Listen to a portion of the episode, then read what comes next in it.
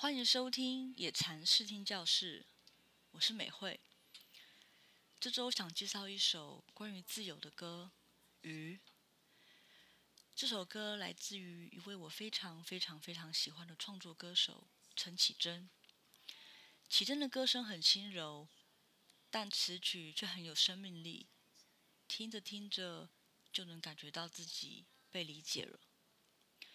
不仅如此。他也是一位生活哲学家。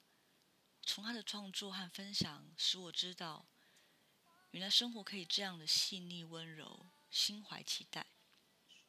我想，能够这样不按照世俗的标准去生活，然后发自内心的去寻找自己理想中的状态，肯定是踏实又自由的吧。但其实，在追求真正的自由时，常常会经历跌宕起伏。疲惫不堪的过程。今天要介绍这首歌《鱼》，就是在讲这样的过程。这首歌的创作由来，是因为其中有一次看到网络上的文章说，鱼的记忆只有七秒钟，于是很多人羡慕鱼，因为可以忘记很多过去，随时都有崭新的未来，而且还可以生活在大海里，拥有无边无尽的自由。也没有回忆的束缚。相较于人来说，鱼象征的是一种极度绝对的自由。虽然说鱼的七秒失忆在某些时刻是很令人称羡，没错，但我认为现在的我们是过去的记忆所堆叠而成的。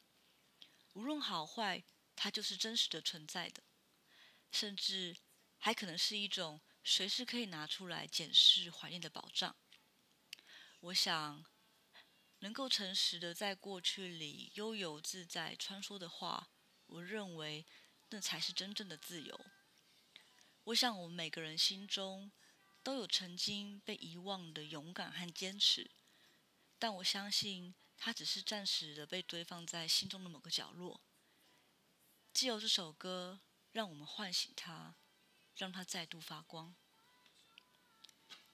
野餐视听教室，我们下周见。